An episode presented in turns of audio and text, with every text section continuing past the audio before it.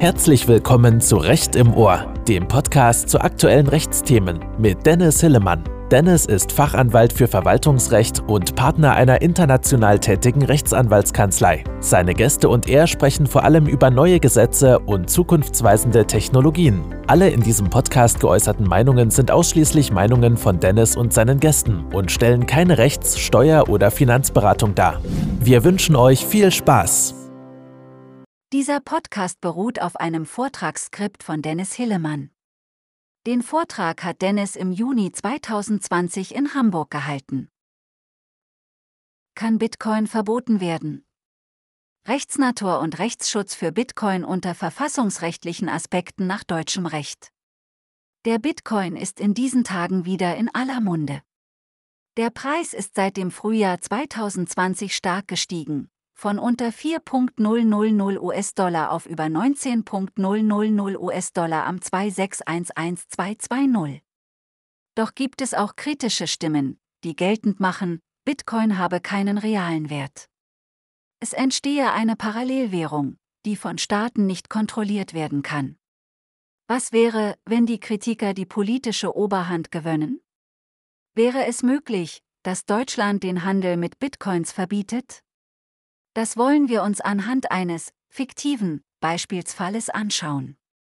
Beispielsfall Sachverhalt Der Programmierer und Softwareentwickler S aus Hamburg beschäftigt sich bereits seit 2010 mit der Entwicklung des technischen Supports für Blockchain-Lösungen in unterschiedlichen Wirtschaftsbereichen für Unternehmen aus der ganzen Welt.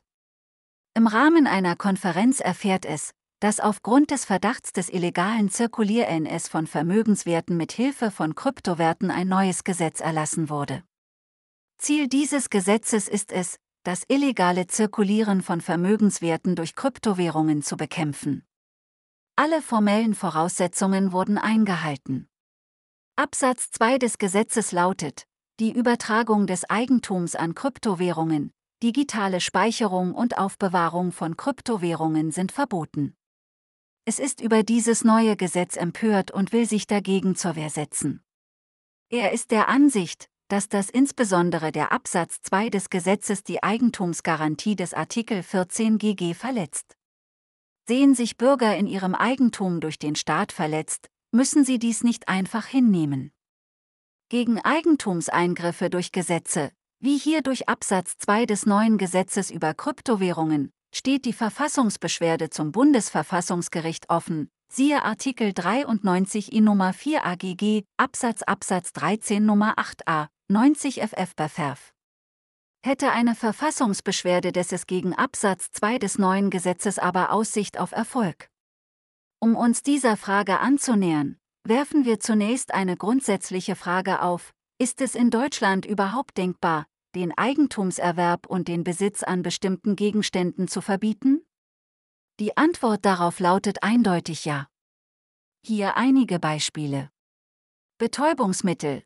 Betäubungsmittel sind Sachen im Sinne des bürgerlichen Rechts und als solche eigentumsfähig.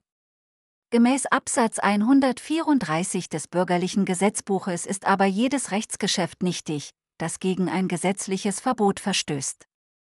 Das Verbot des Handeltreibens mit Betäubungsmitteln nach dem Betäubungsmittelgesetz ist ein solches gesetzliches Verbot.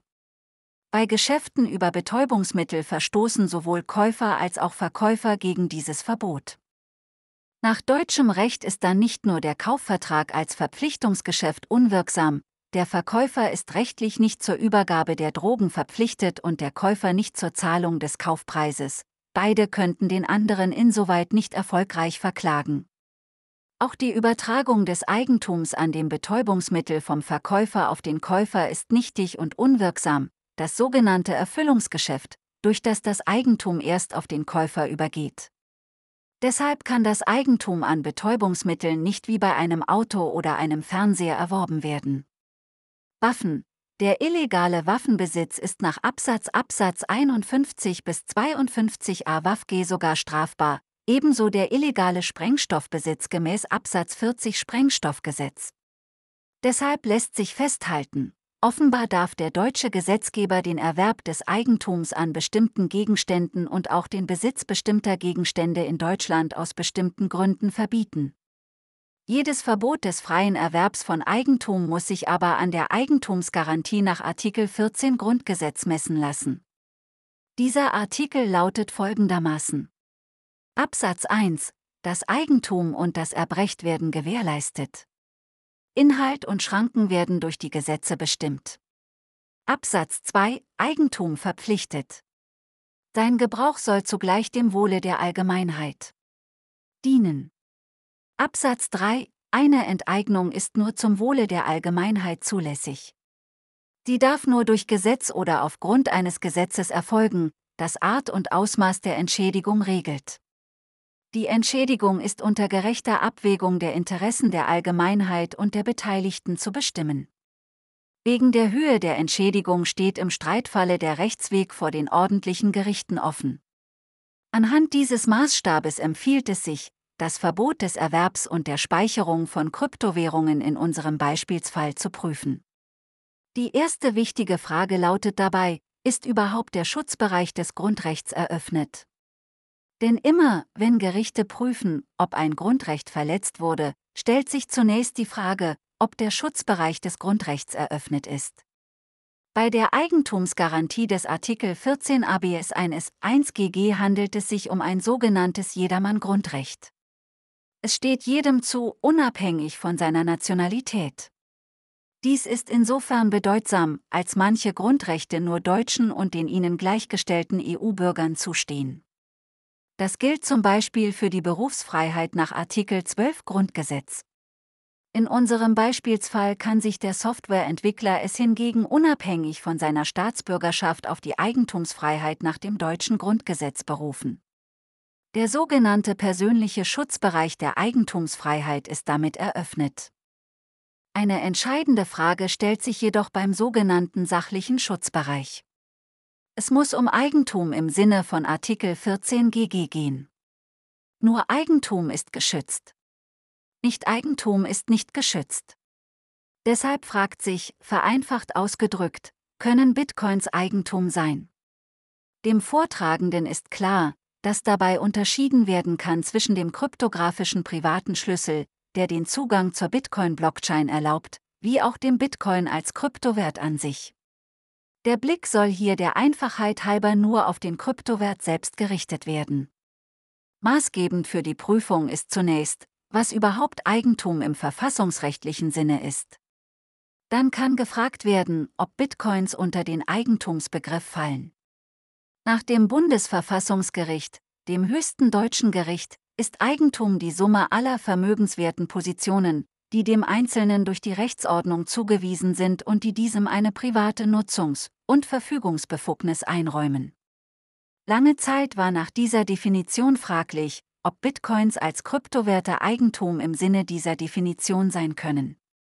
Denn der Bitcoin wurde bis Ende 2019 nicht durch die Rechtsordnung als geschütztes Recht definiert. Die Besonderheit des Eigentumsgrundrechts nach der deutschen Verfassung ist, der Gesetzgeber definiert, was nach dem Grundrecht geschützt ist. Das ist bei körperlichen Gegenständen einfach, sie sind nach Absatz 903 des bürgerlichen Gesetzbuchs vom Eigentumsbegriff des deutschen Rechts umfasst. Rechte und Lizenzen als unkörperliche Gegenstände müssen jedoch durch den Gesetzgeber definiert werden, damit sie den Eigentumsschutz genießen können. Für Bitcoin gab es aber bis Ende 2019 keine solche gesetzliche Definition. Kryptowährungen sind, wie wir wissen, nicht körperlich. Der Bitcoin ist ein reiner digitaler Wert auf einer Blockchain. Er hat einen Vermögenswert, vor allem in einem Bullenmarkt. Aber das Vermögen an sich wird nach dem Bundesverfassungsgericht gerade nicht geschützt. Allerdings hat das Bundesverfassungsgericht Beteiligungen geschützt, etwa an Kapitalgesellschaften. Könnte daraus hergeleitet werden, dass auch die Beteiligung an einer Blockchain, verkörpert durch den digitalen Wert Bitcoin, geschützt wird. Diese Analogie macht jedoch wenig Sinn, weil die Beteiligten der Blockchain nicht wie Gesellschafter zusammenwirken. Könnte der Bitcoin dann so etwas wie eine privatrechtliche Forderung sein? Forderungen an sich ordnet auch das Bundesverfassungsgericht unter bestimmten Bedingungen als Eigentum ein. Auch das passt nicht, denn letztlich macht eine Forderung aus, dass es auch einen Schuldner gibt. Wer aber soll bei Bitcoin als Schuldner bestimmt werden? Deshalb bot die Rechtslage bis Ende 2019 keinen Anhaltspunkt für eine Einstufung von Kryptowährungen als Eigentum. Dies änderte sich jedoch zum 01.01.2020. Bitcoin und andere Kryptowährungen stellen nach der neuen Legaldefinition in Absatz 1 Absatz 11 Satz 4 Kreditwesengesetz KWG Kryptowerte dar. Kryptowerte sind danach digitale Darstellungen eines Wertes, der von keiner Zentralbank oder öffentlichen Stelle emittiert wurde oder garantiert wird und nicht den gesetzlichen Status einer Währung oder von Geld besitzt, aber von natürlichen oder juristischen Personen aufgrund einer Vereinbarung oder tatsächlichen Übung als Tausch oder Zahlungsmittel akzeptiert wird oder Anlagezwecken dient und der auf elektronischem Wege übertragen, gespeichert und gehandelt werden kann. Der Bitcoin erfüllt diese Definition und ist damit als Eigentum schutzfähig. Zudem sieht der neue Gesetzesentwurf zu elektronischen Wertpapieren in seinem Absatz 2 Absatz 3 sogar vor, dass ein elektronisches, auf der Blockchain gespeichertes Wertpapier eine Sache im Sinne des bürgerlichen Gesetzbuches sein kann. Sachen im Sinne des bürgerlichen Gesetzbuches, zum Beispiel Häuser, Autos, Fernseher oder eben auch Aktien, sind die klassischen Gegenstände des Eigentums im Sinne von Artikel 14 GG. Es wird also deutlich, dass der Gesetzgeber Kryptowährungen und sonstige Blockchain-basierte Gegenstände als Eigentum schützen will. Damit ist nach der neuen Rechtslage auch der sachliche Schutzbereich der Eigentumsgarantie eröffnet, weshalb es in seiner Klage eine Verletzung der Eigentumsgarantie rügen könnte. Ob jedoch eine solche Verletzung durch Absatz 2 des neuen Gesetzes vorliegt, ist nun zu prüfen. Ein Grundrecht ist dann verletzt, wenn der Staat in seinen Schutzbereich eingreift und dieser Eingriff nicht verfassungsrechtlich gerechtfertigt werden kann. Deshalb muss hier zunächst geprüft werden, ob ein Eingriff vorliegt. Falls ja, wird zu prüfen sein, ob dieser Eingriff verfassungsrechtlich gerechtfertigt ist. Eingriff Ein Grundrechtseingriff ist eine Beeinträchtigung infolge einer staatlichen Maßnahme, die gezielt, final, stattfindet und nicht lediglich eine unbeabsichtigte Nebenfolge darstellt, durch Rechtsakt erfolgt und nicht bloß durch rein tatsächliches Handeln, unmittelbare Konsequenz des staatlichen Handelns ist und im Wege von Befehl und Zwang durchgesetzt wird. Durch Absatz 2 des neuen Gesetzes, eines Rechtsaktes, wird der Erwerb und das Speichern von Kryptowährungen verboten. Die daraus folgende Beeinträchtigung des Eigentumsrechts ist gerade der Zweck der Regelung und nicht nur deren unbeabsichtigte Nebenfolge. Die Beeinträchtigung des Eigentums tritt auch unmittelbar durch Inkrafttreten des neuen Gesetzes ein, sie bedarf zu ihrer Spürbarkeit keiner weiteren Zwischenschritte. Denn die Beeinträchtigung bestehender und noch zu begründender Eigentumsrechte ist ja bereits die Rechtsfolge der Verbote nach Absatz 2 des neuen Gesetzes. Schließlich kann das Verbot als formelles Gesetz mit staatlichem Zwang durchgesetzt, vollstreckt werden. Folglich liegt eine Verkürzung der Eigentumsgarantie und damit ein Eingriff in das Recht des es vor. Verfassungsrechtliche Rechtfertigung. Wie bereits angedeutet, kann ein Eingriff verfassungsrechtlich gerechtfertigt werden. Er verletzt dann das jeweilige Grundrecht nicht. Der Bürger muss den Eingriff vielmehr hinnehmen und mit den entsprechenden Einschränkungen leben, etwa in Bezug auf Betäubungsmittel oder Waffen, siehe oben. Verfassungsrechtlich gerechtfertigt ist der Eingriff durch Absatz 2 des neuen Gesetzes dann, wenn dieses formell und materiell verfassungsmäßig ist.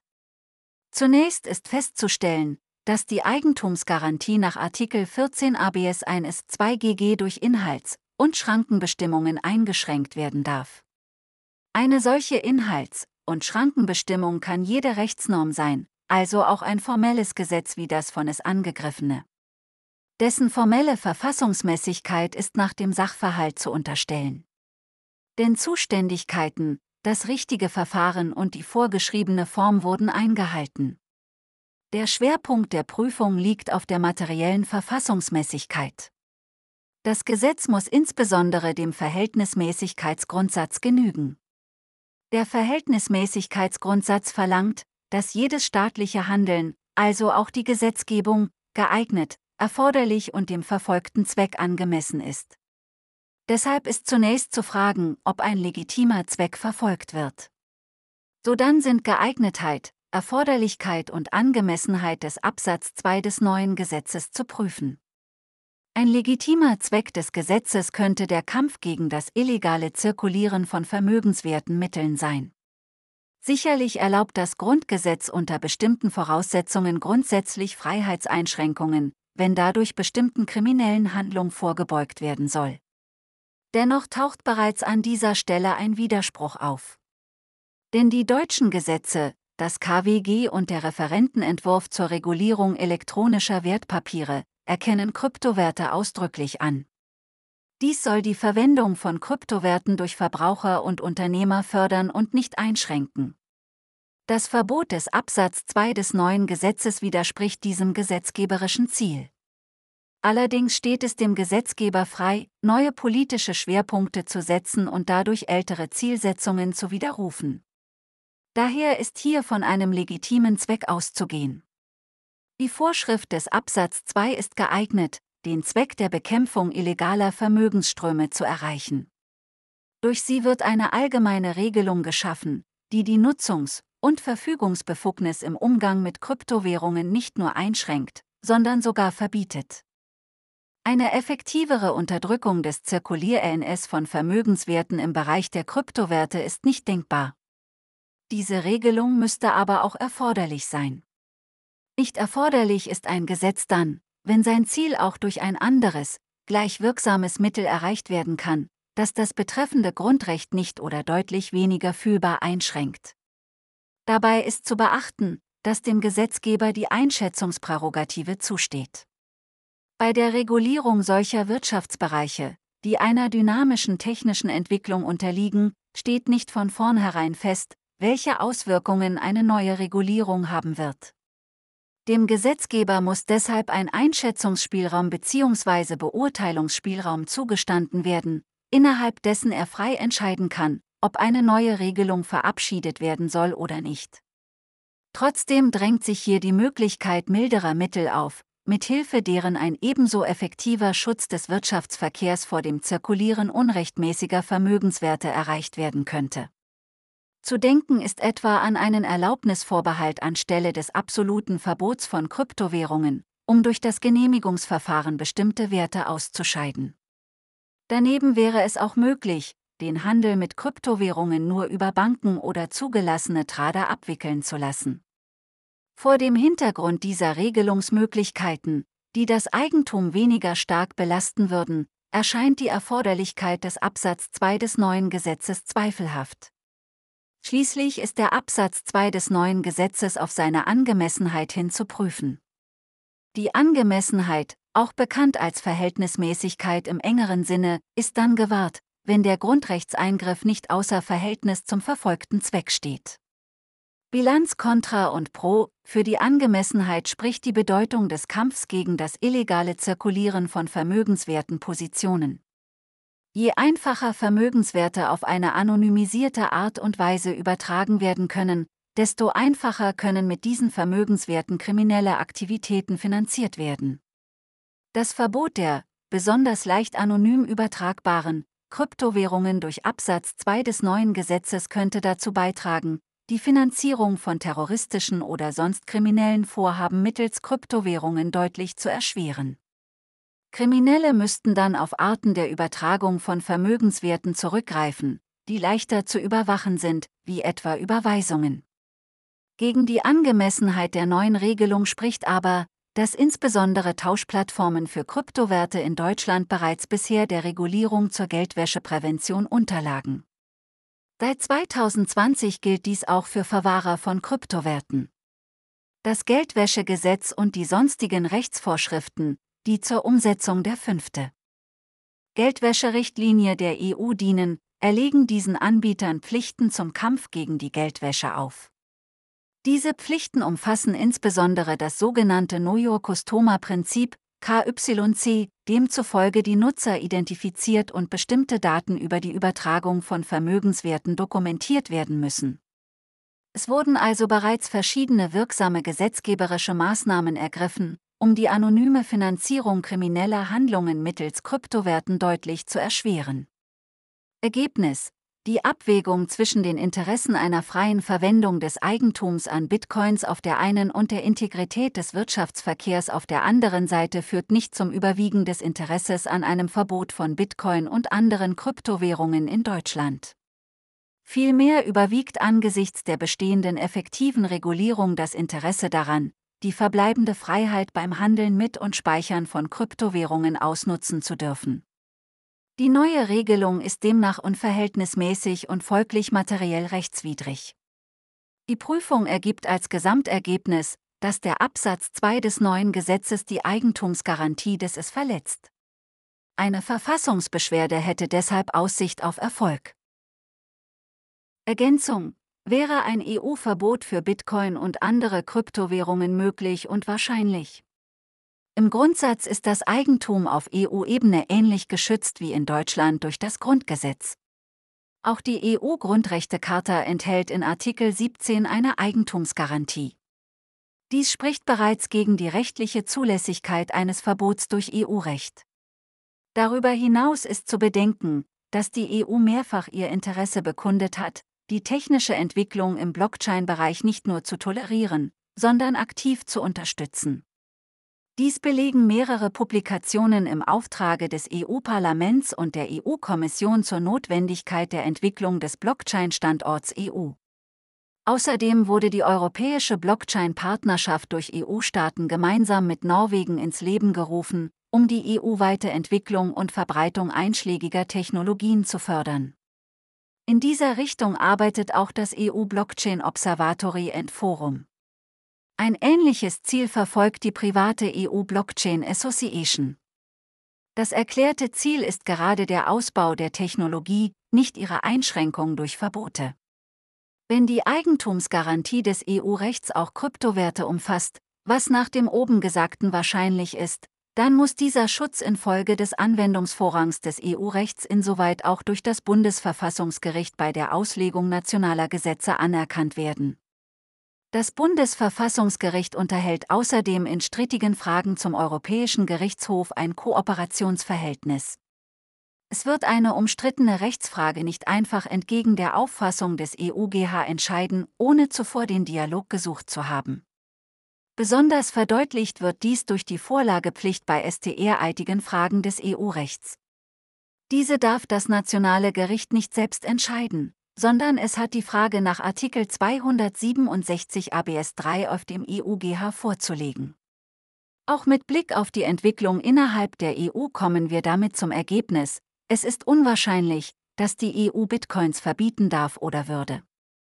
Neben politischen Gründen sprechen dagegen auch rechtliche Gründe, insbesondere die Eigentumsgarantie des EU-Rechts. Fazit unter dem Strich lässt sich der Eigentumsschutz von Kryptowerten wie dem Bitcoin in den folgenden Stichpunkten zusammenfassen. Die Eigentumsgarantie des Artikel 14 GG schützt den Bitcoin. Auch die Eigentumsgarantie der EU-Grundrechtecharta, Artikel 17 EU-GRCH, schützt den Bitcoin. Die ausdrückliche gesetzliche Anerkennung von Kryptowerten durch die Änderung des KWG zum 01.01.2020 sprechen gegen die Zulässigkeit eines Bitcoin-Verbots. Der Referentenentwurf für das Gesetz über elektronische Wertpapiere sowie die Blockchain-Strategie der Bundesregierung aus dem Jahr 2019 sprechen für die breite Anerkennung der Blockchain-Technologie auf Bundesebene. EU-weite Initiativen zur Weiterentwicklung gesetzlicher Bestimmungen sprechen für eine ebensolche Anerkennung auf EU-Ebene.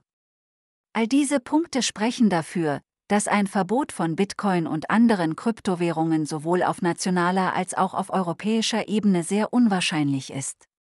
Wenn ihr noch mehr über Blockchain wissen wollt, dann folgt Dennis Hillemann auf LinkedIn. Er freut sich über eure Kontaktaufnahme. Habt ihr Themenvorschläge? Wollt ihr Gast einer Folge sein? Dann schreibt Dennis einfach auf LinkedIn oder auf Xing. Er freut sich von euch zu hören. Bis zum nächsten Mal bei Recht im Ohr.